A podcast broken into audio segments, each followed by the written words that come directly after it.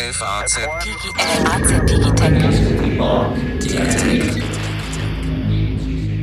Guten Tag, liebe Hörerinnen und Hörer, zu der jüngsten Folge unseres FAZ Digitech Podcasts. In dieser Woche geht es um einen Streit. Es geht um einen eskalierenden Handelsstreit zwischen China und den Vereinigten Staaten. Und ganz besonders geht es um eine auch verbal wirklich beinahe emotional geführte Auseinandersetzung zwischen den Chinesen und den Amerikanern um die Frage, ob das chinesische Technologieunternehmen Huawei Böses im Schilde führt und westliche Länder ausspionieren möchte, indem es immer mehr Kontrolle über kritische Mobilfunkinfrastrukturen bekommt. Christopher Wray ist der Direktor der amerikanischen Bundespolizei FBI und der hat gesagt, dass der immense Einfluss, den Peking auf ein Unternehmen wie Huawei ausübe, die nationale und wirtschaftliche Sicherheit der Vereinigten Staaten bedrohe. Das hat Auswirkungen bis hin zum deutschen 5G-Mobilfunknetz, mit dem wir alle künftig sehr viel schneller mit unseren Handys surfen und Daten übertragen können sollen. Und auch Länder wie Australien haben sich von Huawei als Telekom-Ausrüster für das künftige Mobilfunknetz auf amerikanischen Druck hin schon verabschiedet. Ja, liebe Hörerinnen und Hörer, das diskutieren wir wie immer zu zweit, also diesmal mal ohne Gast. Alexander Armbruster und mein Name ist Carsten Knob. Alexander ist Wirtschaftsredakteur in der Frankfurter Allgemeinen Zeitung und dort vor allen Dingen für die Wirtschaftsberichterstattung von Faznet verantwortlich. Ich bin der Chefredakteur für die digitalen Produkte. So, lieber Alexander, ich habe ja schon ganz grob den Rahmen vorgezeichnet. Es ist mächtig was los zwischen den Amerikanern und den Chinesen. Aber sag du doch noch mal etwas genauer, was Huawei, diesen Telekommunikationsunternehmen, das einen atemberaubenden Aufstieg hinter sich hat, eigentlich vorgeworfen wird. Ja, vielen Dank, lieber Carsten. Hallo, liebe Hörerinnen und Hörer. Eine ganze Menge. Die Vorwürfe lauten auf Industriespionage, Umgehung der amerikanischen Iran-Sanktionen, Geldwäsche, Bankbetrug und Behinderung der amerikanischen Justiz. Und um sich klarzumachen, auch auf welchem Level das Ganze aufgehängt wird, muss man sich nochmal erinnern, wie das zu Beginn dieser Woche losging. Da hat nämlich tatsächlich das, die amerikanische Justiz das auch sehr groß inszeniert. Im Justizministerium selbst sind dann angetreten, du hast schon gesagt, der FBI-Direktor Christopher Wray, außerdem der amtierende Justizminister Matthew Whitaker, der Wirtschaftsminister Wilbur Ross, die Heimatschutzministerin Kirsten Nielsen haben zusammen gestanden, sind vor die Kamera getreten und diese Anklage wirklich verkündet und erhoben, um auch zu zeigen, wirklich mit welcher sozusagen geballten Wucht eigentlich die Vereinigten Staaten, die Regierung vor allen Dingen dahinter stehen. So, mhm. das vielleicht mal als erstes. Und dann wurden auch Beweise präsentiert oder zumindest haben sie dann auch ausgeführt, worauf sie das gründen. Das sind dann E-Mails zitiert worden. Unter anderem geht, lautet ein Vorwurf, Huawei habe die amerikanische Tochtergesellschaft der Deutschen Telekom, T-Mobile, ausspioniert, ausspionieren wollen. Dann ist die Rede von einer Tochtergesellschaft namens Skycom, einer Huawei-Tochtergesellschaft, mit deren Hilfe die amerikanischen Iran-Sanktionen umgangen worden sein sollen. Und dann ist im Rahmen auch dieser beiden Fälle dann auch erwähnt worden, dass offenbar die Ermittlungen der amerikanischen Justiz behindert worden seien.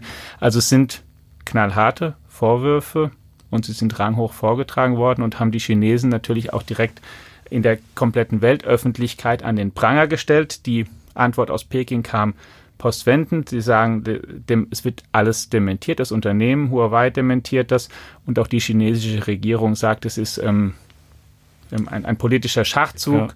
und weist alle Vorwürfe kategorisch zurück. Nun ist es ja interessant, dass obwohl T-Mobile ausgerechnet im, durchaus im Mittelpunkt dieser Vorwürfe steht, dass die Deutsche Telekom auch schon zu Protokoll gegeben hat, man könne auf Huawei als Lieferanten für das deutsche 5G-Mobilfunknetz eigentlich gar nicht verzichten. Ja, oder nur sehr schwer. Oder nur sehr schwer. Also es würde auf jeden Fall länger dauern und wahrscheinlich auch teurer werden. Das heißt, der Groll von der Deutschen Telekom scheint so groß nicht zu sein gegenüber Huawei, als dass man ja nicht weiter miteinander zusammenarbeiten wollte. Und jetzt hast du ja zwar von der Show berichtet, die die Amerikaner da gemacht haben. Ja, don't mess with the United States. Ja, wir stehen hier wie ein Mann und eine Frau und zeigen den Chinesen mal, wo der Hammer hängt. Ja, mit allen Ministern und Ministerinnen, die man da auffahren kann. So, ja. Aber wenn man sich diese Vorwürfe mal anschaut, fällt ja auch auf, dass ein Vorwurf sicherlich offensichtlich im Moment immer noch nicht bewiesen werden kann und deshalb auch nicht erhoben worden ist. Und das wäre ja der wirklich entscheidende, dass nämlich irgendwelche Hintertüren in diese von Huawei mit aufgebauten Mobilfunknetze eingebaut werden, die es dem amerikanischen, ähm, dem, in dem Fall dem chinesischen Staat ermöglichen würden, Informationen über westliche Nutzer zu sammeln auf dem Weg dieses Huawei-Netzes. Und ist das nicht das eigentlich Entscheidende, dass obwohl Huawei schon seit Jahren auf, auf dem Präsentierteller liegt und die Amerikaner seit 2007, glaube ich, jeden Stein umdrehen, um zu gucken, ob da irgendwas nicht koscher sein könnte, dass da immer noch nichts gefunden worden ist, was einem wirklich Sorge bereiten müsste. Nämlich so eine Hintertür im Netz. Ja, du hast recht. Da ist tatsächlich noch nichts bewiesen. Das sagt ja auch in Deutschland zum Beispiel das Bundesamt für Sicherheit in der Informationstechnologie, das BSI, auch, dass dort noch nichts gefunden wurde, dass sogar die Zusammenarbeit mit Huawei sehr gut klappe, besser als mit anderen Unternehmen. Ein Einschub vielleicht an der Stelle, auch die anderen Punkte. Also dieser Punkt, der ist sehr wichtig, den du erwähnt hast. Die anderen Punkte, sollten sie sich erhärten, sind natürlich auch ähm, wichtige rechtliche Tatbestände ja. und die, denen die Amerikaner auch nachgehen. Aber gleichwohl ist, und ich wenn ich darf, würde ich einmal gerne kurz ausholen, ist das Ganze vor einem, glaube ich, tatsächlich größeren Hintergrund zu sehen, nämlich tatsächlich vor einer, einer Auseinandersetzung zwischen vor allen Dingen den Vereinigten Staaten auf der einen Seite und China auf der anderen Seite, die nicht nur den Handel, den du schon angesprochen hast, betrifft, sondern die Wirtschaft insgesamt. Und da ist gelegentlich mittlerweile die Rede von einem richtigen technologischen Kalten Krieg. Und ähm, ein bisschen stolz dürfen wir, glaube ich, darauf sein, dass Ian Bremmer, der Politologe, der amerikanische, darüber ähm, in unserer Zeitung gesprochen hat, am 8. Januar des vergangenen Jahres schon, also vor mehr als einem Jahr, und da schon ausgeführt hat, was da wohl auf uns zukommen wird. Und er argumentierte so, es sind zwei verschiedene technologische Modelle eigentlich, die gerade aufeinander prallen. Einmal das chinesische, das sehr stark vom Staat gefördert und unterstützt wird, von der Regierung mit Milliarden und auf der anderen Seite das, ich sag mal, das amerikanisch-westliche, vor allen Dingen am amerikanische, an dessen Speerspitze private Unternehmen stehen im Silicon Valley, die ähm, konkurrieren, die mit ähnlichen Angeboten auf den Markt drängen und an ähnlichen Sachen forschen. Die Universitäten, die an ähnlichen Technologien forschen, künstliche Intelligenz ist ein Stichwort. Und ähm, Bremer sagte dann gegenüber unserer Zeitung, dass diese Auseinandersetzung zwischen diesen beiden, dieser Supermacht Amerika, die es schon gibt, und diese aufstrebenden Macht China, die natürlich immer größer und immer stärker auch wird, dass die im Prinzip auf drei Kanälen sich abspielen kann, ein, auf den militärischen, den man nie ausschließen darf. Da sagt er aber, da ist das Ungleichgewicht faktisch einfach sehr groß. Die Amerikaner sind so überlegen und es wäre auch, ähm, also das ist natürlich das, vor, vor, vor dem beide Seiten sehr, sehr stark zurückschrecken. Danach gibt es die wirtschaftliche Auseinandersetzung, was wir jetzt mit Zöllen schon erlebt haben, die die Amerikaner eingeführt haben und die Chinesen dann eingeführt haben aus Waren, auf Waren des jeweils anderen Landes. Da sagt Bremer aber, die wirtschaftliche Verflechtung zwischen beiden Ländern ist sehr groß und wenn sie sich wirtschaftlich attackieren, können sie sich auch sehr, sehr stark selbst schaden jeweils. Deswegen werden sie auch davor zumindest eher zurückschrecken. Und er sagte, da schon am wahrscheinlichsten scheint es ihm, dass sich vor allen Dingen technologisch die Konfrontation abspielen wird, weil da tatsächlich man eine Trennlinie auch ziehen könne am ehesten, ohne sich selbst zu schaden. Und man sieht seit wirklich einem Jahr, dass sie sich stärker behaken. Und Huawei ist das aktuelle Beispiel. Davor haben die Amerikaner sich den chinesischen Technologiekonzern ZTE einmal vorgeknüpft. Die Amerikaner möchten auch von anderen Ländern, dass sie, also erstmal haben sie selbst beschränkt den Einsatz von chinesischer Technologie und Produkten in Amerika von Huawei, ZTE und werben dafür, dass es auch für, für andere Anbieter gilt. Und sie machen auch mittlerweile Druck in anderen Ländern. Australien und Neuseeland hast du schon angesprochen, aber auch im Vereinigten Königreich und auch in Deutschland werben sie dafür, dass ähm, wir davon absehen oder versuchen sollen, keine chinesische Technologie zu verwenden von diesen Anbietern, sondern eher von den europäischen und oder amerikanischen Herstellern sie anwenden. Also diese Konfrontation, die spielt sich ab und jetzt werden natürlich von, von beiden Seiten ähm, Argumente geliefert und vor dem Hintergrund meines Erachtens ist auch sehr stark zu sehen, wie die Amerikaner sich jetzt Huawei vornehmen und wirklich dann mit ähm, sehr detailliert versuchen anzuschuldigen.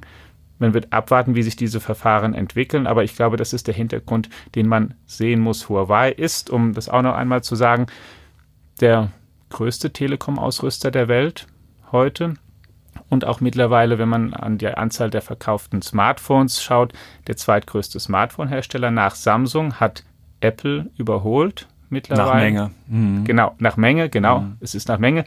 Die Geräte sind die sie herstellen, sind gut und attraktiv. In den Bewertungen, die unsere Zeitung über sie veröffentlicht, zum Beispiel, kommen sie ähm, sehr gut weg. Der Kollege Detweiler sagt auch, die, die stellen gute Telefone her. Also da ist wirklich ein Unternehmen, was wirklich, mit Leica ja, was wirklich erfolgreich mhm. ist.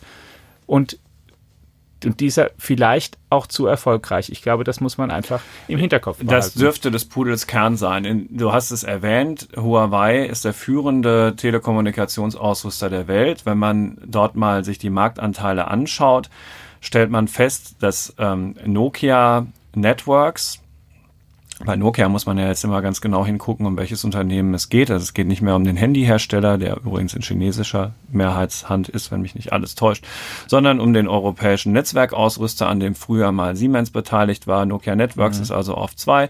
Es gibt Ericsson noch und so weiter. Und vor allen Dingen findet man da keine Amerikaner. Das heißt, es könnte ja auch sein, dass das Weiße Haus schlicht und einfach ganz industriepolitisch denkt und sich sagt, es kann ja wohl nicht sein, dass wir hier bei dieser Technik fast ausschließlich äh, von ähm, ausländischen und dann eben auch noch uns möglicherweise nicht wohlgesonnenen Mächten wie China abhängig sind. Also lass mhm. uns mal was tun. Ne, das hast ja. du ja auch implizit gesagt und mit Blick auf die Marktanteile bestätigt sich das auch ganz deutlich. Ja, das ist übrigens, wenn ich einfügen darf, auch nicht irrational, sondern es ist ja auch faktisch einfach so, dass da zwei verschiedene Systeme sind. Es ist eine kommunistische Einparteiendiktatur auf der einen Seite und auf der anderen Seite unser westlich-demokratisches Modell. Und man muss sich tatsächlich überlegen, glaube ich, wie man damit langfristig umgehen möchte. Das hat ja auch der Kollege Peter Sturm aus der, unserer politischen Redaktion in dieser Woche so kommentiert, dass man wirklich hier sich die Frage stellen muss, wollen wir das oder wollen wir das nicht und sich die jetzt ja, in der also nächsten Zeit beantworten sollte. Die, der, der Kollege Sturm hat ja ähm, ganz eindeutig gesagt, ich habe den Text ähm, gerade auch nochmal mitgebracht, ne? ohne Huawei steht da drüber, ja. ja über seinen Leitartikel. Und er, er schreibt, äh, das ist äh, ein sehr interessanter Aspekt, wie ich finde, wenn chinesische Unternehmen sekundiert vom Staat meinen, es sei eine unzulässige Diskriminierung, wenn man ihnen den Zugang zu sicherheitsrelevanten Bereichen verweigert. Dann lässt sich diesem Einwand nur wirkungsvoll begegnen, indem man auf strikter Gegenseitigkeit beharrt. Und da hat er recht. Ja. Also wenn wir Huawei hier Tür und Tor öffnen, dann sollte das in dem Fall jetzt leider keinem deutschen Unternehmen, aber immerhin einem europäischen Unternehmen wie Nokia oder Ericsson natürlich ganz genauso gestattet sein. Und davon sind wir, also in China genauso gestattet sein. Und davon sind wir meilenweit entfernt. Und das passt nicht zusammen. Richtig, das ist zumindest das, was man auch über andere Branchen einfach sagen kann. Es ist bekannt, dass die deutschen Unternehmen in China sehr erfolgreich sind, auch gutes Geld verdienen. Für viele ist es der größte und mittlerweile wichtigste Markt, aber Sie haben lange nicht dieselben Rechte, die chinesische Unternehmen in Deutschland haben, zum Beispiel oder in anderen europäischen Ländern, wenn es darum geht, Beteiligungen an deutschen, französischen, österreichischen Unternehmen zu kaufen. Deutsche Unternehmen dürfen das nur sehr restringiert und es gibt nur ein paar Ausnahmen, wenn ich es richtig im Kopf habe, die auch erst in der jüngeren Vergangenheit genehmigt wurden, dass deutsche Unternehmen dort mal Mehrheitseigentümer werden durften. Nun habe ich auf dem Weltwirtschaftsforum in Davos einige sehr gelassene Chinesen getroffen, die nämlich gesagt haben, ja, ja, wir haben da jetzt so alle möglichen Auseinandersetzungen und das finden wir auch nicht gut, ja, sei es jetzt diesen tatsächlich großen Handelskrieg, wo es um Zölle geht, oder halt eben jetzt auch diesen etwas kleineren rund um Huawei. Mhm. Ähm, aber hm, ach, der chinesische Markt ist groß und die Kaufkraft der Chinesen ist noch größer und das ist alles so attraktiv. Ihr werdet schon zur Besinnung kommen und ihr werdet weiter mit uns Handel treiben wollen, weil ihr könnt gar nicht ohne die Chinesen. Das ist auch vollkommen also die Diagnose ist auch vollkommen richtig. Das ähm, dürfen auch die großen Länder so sagen und ankündigen. Das gehört zu ihrem Selbstverständnis. Die Amerikaner machen das auch so. Es ist in der Weltwirtschaft schlicht so, dass wir einen sehr großen Markt hat, den auch immer mal in die Waagschale werfen kann. Und natürlich ist es ein Argument, das finanzielle, dass man sagt, okay, ich kann da gutes Geld verdienen, möchte ich das? Und es ist am Ende eine Abwägungsfrage. Die Frage ist am Ende natürlich, wie wägt man ab mit Blick auf die letzten Jahrzehnte? Kann man sagen, bis jetzt hat sich immer eine gewisse ökonomische Ratio durchgesetzt pro Globalisierung. Es gab auch ein paar Zyklen, es gab ein paar Phasen, da ging das schneller, ein paar Phasen, da ging das langsamer. Aber unterm Strich haben diese Kräfte und diese Anreize, die dahinter stehen, nämlich mehr Geld zu verdienen, Spezialisierungsgewinne zu realisieren, die haben dominiert und im Kern dazu geführt, dass die Welt heute viel Weltwirtschaft viel stärker integriert ist als 1960 oder als 1970. Punkt. Hm. Auf der anderen Seite dieser Waage gibt es aber eben nicht nur die ähm, sozusagen Wirtschaftspolitiker oder Freihändler, die in der Debatte mitmischen, sondern es gibt auch die Sicherheitspolitiker und die verfolgen ein natürlicherweise anderes Kalkül, die denken eher in Kategorien natürlich, wer ist denn für mich eigentlich vielleicht gefährlich? Wer ist ein Rivale? Wer ist denn jemand, der mit mir um Einfluss konkurriert, nicht nur in meinem Land, sondern auch in anderen Teilen der Welt. Und da hat sich tatsächlich durch den Aufstieg Chinas auch das Kalkül verschoben. China war ja ähm, lange Zeit aus amerikanischer Sicht das Land, was ähm, nicht nur eine Hilfe war, dann auch zum Teil im Kalten Krieg gegenüber der Sowjetunion, was man gedacht hat, auch was wir ähm, fördern sollten, sondern es war auch mit der Hoffnung lange verbunden, naja, wenn es dort starkes Wirtschaftswachstum gibt, was es in China gab, dann wird das auch auf Dauer dazu führen, dass ähm, ein autoritäres Regime so nicht sich durchsetzen kann und nicht stabil bleiben kann, sondern dass es irgendwie bröckelt, dass die Menschen nach mehr Freiheit verlangen werden, dass China sozusagen marktwirtschaftlicher wird und sich mit seinem Modell eigentlich dem westlichen annähert. Das ist sozusagen auch das sicherheitspolitische Kalkül lange Zeit gewesen und die große Hoffnung. Und das ist umgeschwenkt. Mittlerweile dominiert, zumindest ist so meine Wahrnehmung, die Haltung, da ist ein Rivale, auch ein systemischer Rivale, erwachsen. Der chinesische Partei- und Staatschef Xi Jinping hat ja auch seinen Machtwillen und Wunsch stark bekundet, hat mhm. auch ähm, sehr viel wie, wie soll ich sagen, die, die Zügel angezogen, hat auch signalisiert, also dass der Staat sich ist autoritärer geworden. Genau, hat auch mhm. ganz klar gemacht, dass ähm, sich ähm, nicht verändern wird, dass die kommunistische Partei China regieren möchte, dass dieses System erhalten bleiben soll, dass China keinen Schwenk machen wird in Richtung einer westlichen Demokratie oder Marktwirtschaft, sondern dass es immer ein, ich weiß gar nicht, wie genau sein Wording ist, aber auf jeden Fall, es wird ein Soziali ein, ein, eine sozialistische Marktwirtschaft, fällt, glaube ich, gelegentlich. Aber es ist mittlerweile völlig klar, dass aus sicherheitspolitischer Sicht, dass hier eben nicht diese Annäherung stattfindet, sondern dass es eher eine Rivalität gibt. Und dann gibt es verschiedene Initiativen, die die Chinesen auch machen. Einmal dieses Projekt Neue Seidenstraße, in dem sie die Infrastruktur in anderen Ländern finanzieren und sie so ihnen natürlich einerseits helfen, andererseits aber auch enger an sich binden. In Asien, in Teilen Afrikas ist es so. Und dass sie aber auch militärisch mittlerweile sich ausdehnen, dass sie Stützpunkte errichten, da in der hm. ähm, im südchinesischen Meer, genau, auf künstlichen in, Inseln und, und, und so. so. Aber ja, das stimmt. Nun, nun äh, das ist einfach, das ist sozusagen die Abwägung. Nun sind die Amerikaner auch sehr machtbewusste Menschen immer klar. schon gewesen. Ähm, und insofern, ja. Das ist ja auch die, ist ja auch der Grund der, Grund der Furcht oder auch, ja. auch warum diese Reaktion aus Washington jetzt so kommt. Die, meine, die Amerikaner wollen natürlich ähm, keinen großen, keinen, auf jeden Fall keinen Rivalen absolut auf Augenhöhe haben in Fernost. kann, kann ich verstehen. Aber wenn man jetzt nochmal auf diesem Markt für Telekommunikationsausrüstung bleibt, ja. ganz offensichtlich ist Huawei ja ein technisch sehr, sehr leistungsfähiges Unternehmen. Ja. Sonst hätten sie ja die Aufträge nicht. Sie scheinen ja. also interessanterweise sowohl technisch besser als auch häufig günstiger zu sein als Wettbewerber. Genau. Ja, also sie sind gut gemanagt. Es ist ein, ein richtig starkes Unternehmen. Über die Handys hast du auch schon gesprochen. Ja. Der Markt ist so hart umkämpft, dass Siemens sich vor geraumer Zeit entschieden hat, aus diesem Geschäft komplett auszusteigen. Und dass Amerika ausnahmsweise mal in einem speziellen Technologiemarkt, der sehr interessant ist, keine besondere Rolle spielt. Und wenn man jetzt sagt, wir wollen Huawei aber eigentlich nicht mehr dabei haben, obwohl sie jetzt das Rückgrat deutscher und anderer westlicher Mobilfunknetze mit dem LTE-Standard Stand jetzt sind und künftig vielleicht mit dem 5G-Standard hätten werden können. Was macht man denn dann? Ich habe ja nur eine Nokia und eine Ericsson in dem Zustand, wie ich sie jetzt vorfinde und mit der Leistungsfähigkeit, wie ich sie jetzt habe. Ja. Ich kann, wenn ich Huawei abschalte, muss mir schon klar sein, dass der, die Wettbewerbsintensität deutlich abnimmt, die Konkurrenten also auch sehr wahrscheinlich komparativ schlechter werden, weil ja der Anreiz zum Besserwerden niedriger ist, dass es Klar. länger dauert, bis die westlichen Länder diese moderne Mobilfunktechnik einführen können und dass es obendrein auch teurer wird. Also wir müssen schon wissen, dass es ein Preis ist, den wir dafür bezahlen müssen, für diese vermeintlich höhere Sicherheit.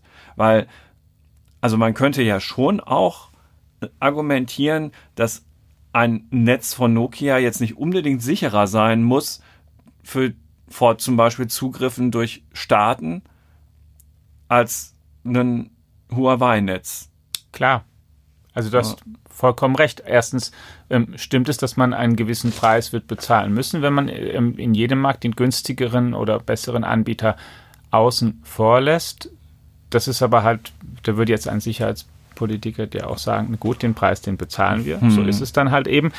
Und das, ähm, das zweite Argument sticht auch. Natürlich ist es auch so, dass es ja Geheimdienste, Nachrichtendienste nicht nur in China gibt, sondern auch in anderen Ländern, dass die auch, dass es auch Gesetze gibt in ähm, ein, ein Thema in Amerika zum Beispiel ist natürlich auch, auch ähm, ein, ein Gesetz, das, das, das es den Geheimdiensten erlaubt, auch von von Technologiekonzernen Daten abzufragen.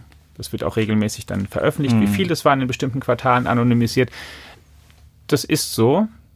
Klar, das schützt auch nicht per se. Die Frage ist halt, welche Gefahr man oder welches Risiko man als größer einschätzt oder welchen Konkurrenten man als gefährlicher einschätzt. Und, und ob man dann lieber möchte, dass ein demokratischer Staat mit Gewaltenteilung auf irgendwas zugreift oder ja, halt eben die von dir erwähnte ein Parteien Diktatur. Ja, und dann ja. ist halt das ist tatsächlich die Frage, also das ist tatsächlich die Frage. Und das ist natürlich auch mit die Frage, wer eigentlich die, die, ähm, die Oberhand da behält. Denn gerade wenn es um, um, um Daten geht, das ist natürlich jetzt besonders wichtig, weil es sehr viel Hoffnung gibt in diese Technologien, die sich mit den mit den jetzt angesagten Methoden der künstlichen Intelligenz verknüpfen, mit maschinellem Lernen. Die sind oft sehr datengetrieben, da ist es wichtig, viele Daten zu haben und und im Hintergrund spielt da schon auch dieser Wettlauf gerade zwischen China und Amerika eine Rolle. Und es gibt da verschiedene Ansichten, zum Beispiel den Kai Fu Lee, den ich neulich auf der DLD-Konferenz in München getroffen habe, der Google in China aufgebaut hat und jetzt dort eine Wagniskapitalgesellschaft betreibt in China, der, der, zum Beispiel sagt, okay, die Chinesen haben in bestimmten Bereichen einen Vorteil, weil sie einfach mehr Daten haben. Sie haben viel mehr Internetnutzer, ähm, ich glaube 900 Millionen sind es mittlerweile. Mhm. Die können einfach auf Daten zugreifen. Es gibt keinen richtigen Datenschutz, sondern der Staat, der hat die, die, die baut ein Überwachungssystem auch auf, ein soziales Kreditpunktesystem. Es gibt diesen Sesame-Score von Alibaba, ich glaube, so heißt er. Und, und ähm, was ich höre von Chinesen ist, dass sie das auch toll finden, dass sie auch gerne vergleichen und so. Also auch die Leute auch gar keine, auch gar nicht zögerlich sind, die Daten zur Verfügung zu stellen. Da ist halt ein, ein gewisser Pool, ist auch einfach da. Und, und das ist was, was da eben mehr mitschwingt. Und die Furcht, okay, kann dann da spioniert werden? Können da andere Daten abgegriffen werden? Ja oder nein? Wie schwer man sich tut, du hast die Telekom ja schon angesprochen. Hier ist natürlich das, will man die wirklich draußen lassen? Und die Telekom hat, ähm, ich habe auch einen Artikel mitgebracht, den unser Kollege Helmut Bünder geschrieben hat. Der, der Telekom-Experte aus, genau, ähm, aus Bonn, Düssel, ja. Düsseldorf und Bonn. Genau, der über das Unternehmen ja schon viele Jahre mhm. schreibt und der jetzt auch her herausgefunden hat, dann, dass eben die, die Telekom intern zu dem Ergebnis kam, okay, Huawei ist eigentlich wichtig und dann den Vorschlag gemacht hat, diese Technologie sollte doch von einem Art Sicherheitstüv überprüft werden, der dann einfach feststellen soll, sind da Hintertüren eingebaut, ist da irgendwas dran, was schwierig und bedenklich ist und sozusagen versucht, eine Brücke zu bauen, die Techn diese Anbieter doch hier irgendwie im Boot zu halten, aber eben überprüft und in einer Art und Weise, die Bedenken ausräumt. Und ganz interessant ist, das hat er auch aufgeschrieben, dass es in dieser Woche da wirklich ein, ein größeres Treffen gegeben hat in Berlin, an dem nicht nur Anbieter beteiligt gewesen sind und auch nicht nur das Wirtschaftsministerium, sondern eben auch das Außenministerium dort gewesen ist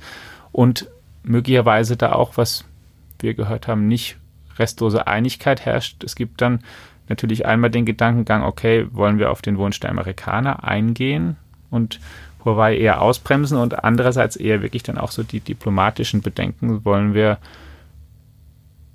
hm. das wirklich machen oder riskiert das zu große Spannungen? So. Als ich das Stück von Helmut Bünder gelesen habe, habe ich mich gefragt, warum machen wir das denn nicht eigentlich schon längst? Also zwei Sachen habe ich mich gefragt. Nämlich einmal das, mhm. warum machen wir das bei einer so kritischen Infrastruktur nicht längst, dass da Fachleute, also von mir aus ein TÜV oder das Bundesamt für Sicherheit in der Informationstechnologie einfach so, so, so eine Technik auf ihr virtuelles Röntgengerät legt und ja. guckt, ob das alles sauber ist. Ähm, ja gut, hier geht es jetzt ja um den 5G-Standard, das hat erst noch, wo die Auktion ja kommt Richtig, und der aber, eingerichtet wird. Gut, aber 4G haben wir ja schon und da ja. ist ja auch jede Menge Huawei drin oder ZTE ja. oder was auch ja. immer. So, und äh, das andere ist, ist das denn, ist das denn verlässlich? Also die zweite Frage, entdecken diese Leute denn dann auch wirklich alles? Kann ich dir nicht sagen. So, und äh, so wie diese IT-Welt so tickt, kann man da doch zumindest Zweifel anmelden. Ja, also wissen die alles, was der andere weiß? Also wenn man einmal dieses Misstrauen da drin hat, reicht so ein TÜV dann aus. Und also klar, es ist schwierig. Ich glaube, man kann Restzweifel nie ausräumen. Man kann ja. es auch nicht komplett garantieren. Die, ähm, ich glaube, kann man in Umfragen ziemlich einfach nachlesen, als bekannt wurde, dass die Amerikaner auch das Handy der Kanzlerin abgehört haben. So, ähm, hat es ja auch keine Freudenstürme ausgelöst in Deutschland. Nein, also die Kanzlerin so. war nicht begeistert. Ja. So. Sowas macht man unter Freunden nicht, hat sie gesagt. Ne? Richtig, ja. ja. Und aus hm. Amerika kam aber auch nicht die Antwort, wir lassen es künftig komplett sein und garantieren euch das. Ja. Man muss in der Technologie mit gewissen Sachen leben oder bestimmte Sachen, die man nicht ausschließen kann. Die auch ein TÜV nicht wird ausschließen können. Muss man wenn man jetzt ein Huawei-Handy hat und sich über die tolle Leistung, das vielleicht auch das Design und die Kamera freut, muss man jetzt eigentlich ein schlechtes Gewissen haben? Ich glaube nicht. Weil alleine kann man eh keine Industriepolitik betreiben.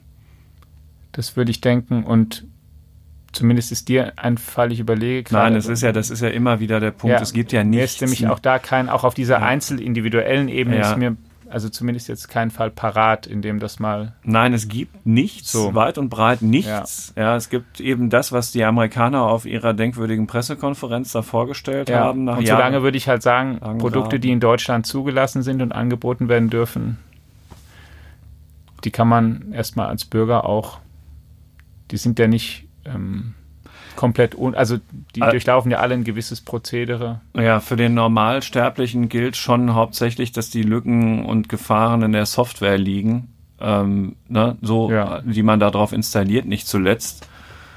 Also eben das Android-Betriebssystem oder das iOS und die Apps von wem auch immer, ähm, da schlummern die größeren Gefahren für die Daten als jetzt unbedingt beim Hardwarehersteller, korrekt? Ja. ja.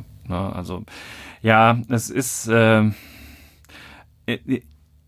es kommt ja noch dazu, dass eine höchst menschliche Geschichte, dass in, in Kanada auch noch jemand verhaftet worden ist. Und ja. das ist keine geringere als die Tochter des Huawei-Unternehmensgründers. Ähm, die heißt äh, Meng Wanzhou und die sitzt da in Haft. Also ich glaube, sie hat eine elektronische Fußfessel. Und genau, sie ist in Vancouver, sie darf Vancouver nicht verlassen. Und, ähm, und das äh, kommt ja auch noch dazu, dass es also es gibt nicht nur diese Anklageschrift ähm, und diesen Streit zwischen großen Mächten, sondern es ist auch ganz persönlich geworden. Ja, und ja. es ist natürlich, ich meine, auch besonders dramatisch, wenn man sich da vor Augen führt. Also die, genau, sie sitzt in Kanada momentan, aber die Vereinigten Staaten möchten, dass sie ausgeliefert wird. Das ist natürlich für Kanada auch keine hm. leichte Entscheidung jetzt. China hat auch ein paar Kanadier Klar, inhaftiert in der zur Sicherheit schon mal. Ja, ja muss man ja, sich sehen. Und ja. dann, was man natürlich da in China auch, also was man sozusagen immer bedenken muss als, als, als Perspektive, in einem Land, in dem viele Familien nur ein Kind haben durften über viele Jahre hinweg, wenn du dann dieses eine Kind sozusagen, ich sag mal ganz drastisch, dann den Eltern wegnimmst. Hm. Das vergisst nicht nur der Vater nicht, das vergessen auch mehr als eine Milliarde Chinesen nicht in dem Moment. Hm. Und das ist die persönliche Ebene, die man sozusagen zumindest als Perspektive auf jeden Fall im Kopf haben muss, in dem konkreten Fall. Ja, liebe Hörerinnen und Hörer, Sie haben jetzt vielleicht einen etwas besseren Eindruck davon bekommen, mit was für harten Bandagen zwischen der amerikanischen Regierung und der chinesischen Regierung gerade gekämpft wird. Alexander hat ja eindrucksvoll beschrieben, ähm, worum es auch weltpolitisch geht und dass dort wirklich richtig mit hohem Einsatz um künftige Machtpositionen gespielt wird dass es wirklich kriegerische Auseinandersetzungen sind, nur eben mit anderen Mitteln, ja, um, um Claims abzustecken, wird juristisch und wirtschaftlich alles aufgefahren, was man sich vorstellen kann, um bestimmte Marktpositionen, Machtpositionen in einem strategischen Wettstreit miteinander nicht zu verlieren. Und Europa sitzt da ein wenig wie ein Zuschauer am Rand und kann sich nun überlegen, was man daraus ableitet. Ich denke, es ist in der Zeit, sich schon auch zu überlegen, mit was für Denkansätzen und Modellen Europa seinen Platz in dieser Digitalstrategie, in dieser neuen digitalen Welt sich erkämpft. Darüber sprechen wir ja auch immer wieder in diesem Digitech-Podcast, den Sie gerade hören. Es ist wahrscheinlich keine gute Idee, jetzt mit Abermilliarden an eigenen ähm, Wettbewerber zu Huawei auf der einen Seite noch zusätzlich aufzubauen oder zu Google oder Facebook.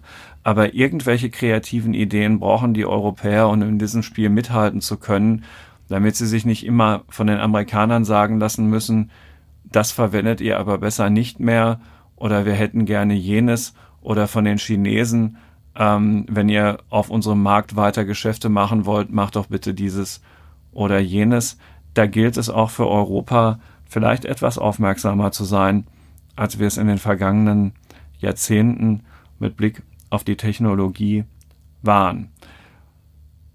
Vielen Dank für Ihr Interesse.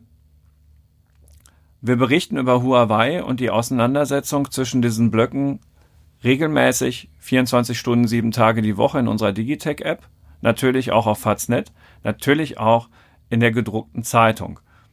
Vielen Dank, lieber Alexander, für deine Eindrücke und deine Einsichten, ähm, deine Zeit und Ihnen fürs Zuhören. Auf Wiederhören, bis bald. Auf Wiederhören.